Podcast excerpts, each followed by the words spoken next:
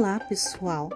E aqui estamos nós outra vez para mais um podcast. Antes de começarmos a ouvir a história, gostaria que refletisse um pouquinho.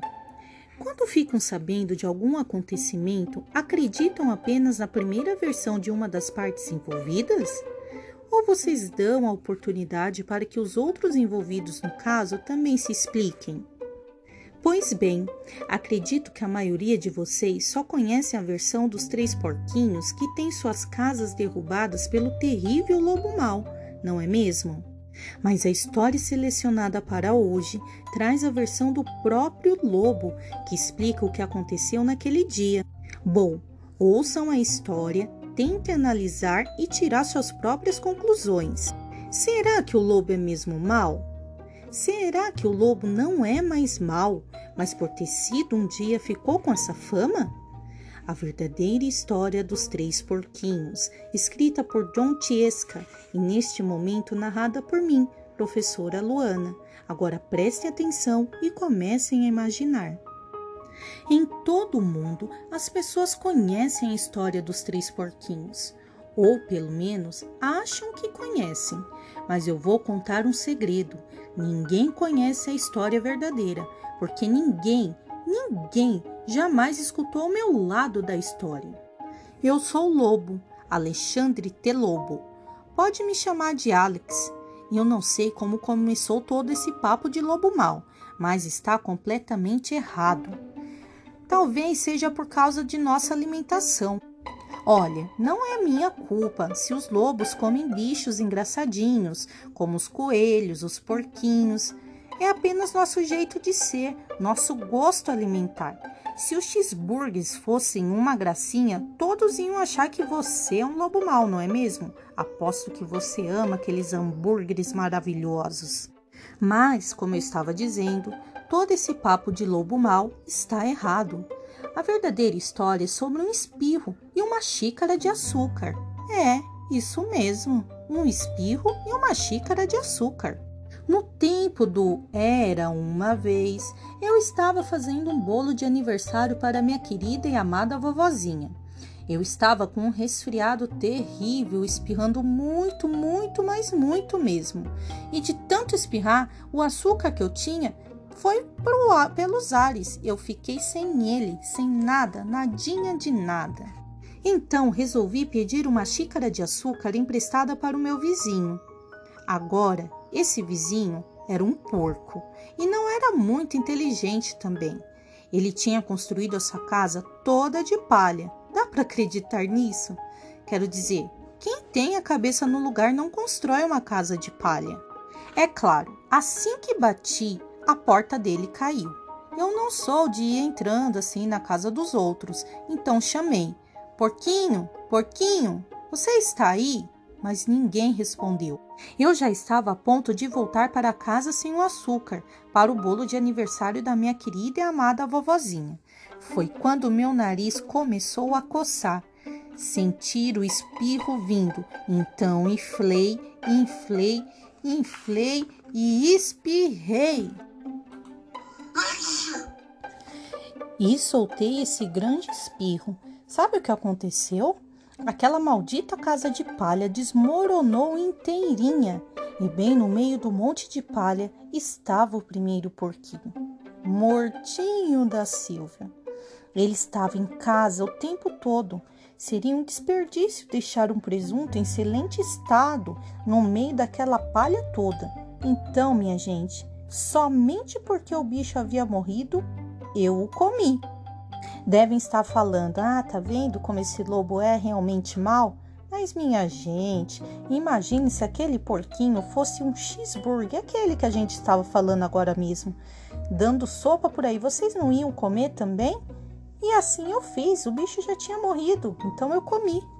Depois de ter me alimentado, eu comecei a me sentir um pouco melhor, mas ainda não tinha minha xícara de açúcar. Então fui até a casa do próximo vizinho.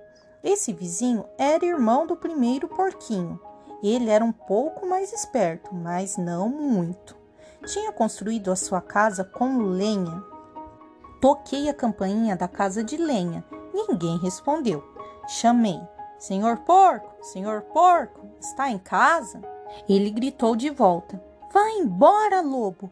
Você não pode entrar. Estou fazendo a barba de minhas bochechas rechonchudas. Eu tinha acabado de pegar na maçaneta quando senti que estava vindo de novo e bem mais forte um outro espirro. Eu inflei, inflei e bufei e tentei cobrir a minha, minha boca, mas soltei de novo um grande espirro. Vocês não vão acreditar, mas a casa desse sujeito também desmoronou, igualzinho a do irmão dele. Quando a poeira baixou, lá estava o segundo porquinho, mortinho da Silva, palavra de honra. Na certa, você sabe que a comida estraga se ficar abandonada ao relento, não é mesmo? Então fiz a única coisa que eu tinha que ser feita. Jantei de novo, agora o segundo porquinho. Era o mesmo que repetir um prato. Eu estava ficando tremendamente empanturrado, mas estava um pouco melhor do resfriado. E eu ainda não conseguia aquela xícara de açúcar para o bolo de aniversário da minha querida e amada vovozinha. Então fui até a casa do próximo vizinho. Esse sujeito era irmão do primeiro porquinho e também do segundo porquinho. Devia ser o crânio da família, porque a casa dele era feita de tijolos.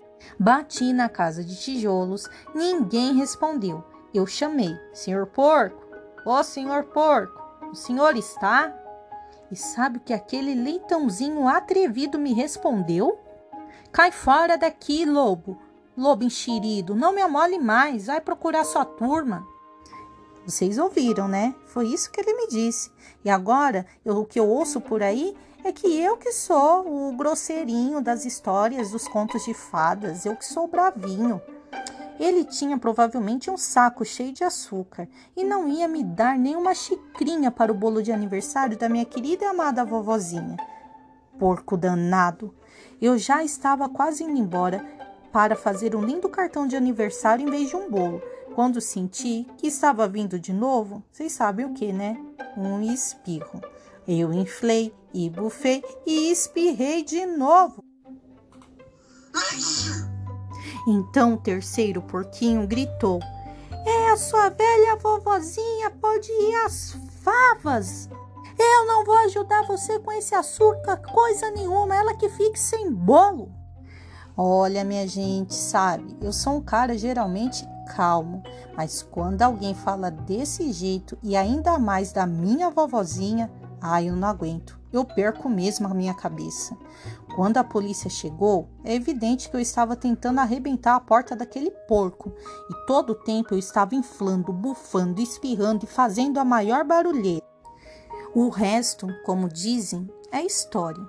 Tive um azar. Os repórteres descobriram que eu tinha jantado os outros dois porquinhos e acharam que a história de um sujeito doente pedindo açúcar emprestado não era muito emocionante. Então eles distorceram, enfeitaram e exageraram a história com todo aquele negócio de bufar, assoprar e derrubar a sua casa e fizeram de mim o lobo mau que todo mundo conhece. Foi uma verdadeira fake news. E é isso aí, essa é a história verdadeira. Fui vítima de uma armação. Bom, gente, essa foi a versão do lobo. Em quem vocês acreditam? Tirem suas, suas próprias conclusões. Espero que tenham gostado. Um beijo e até a próxima história.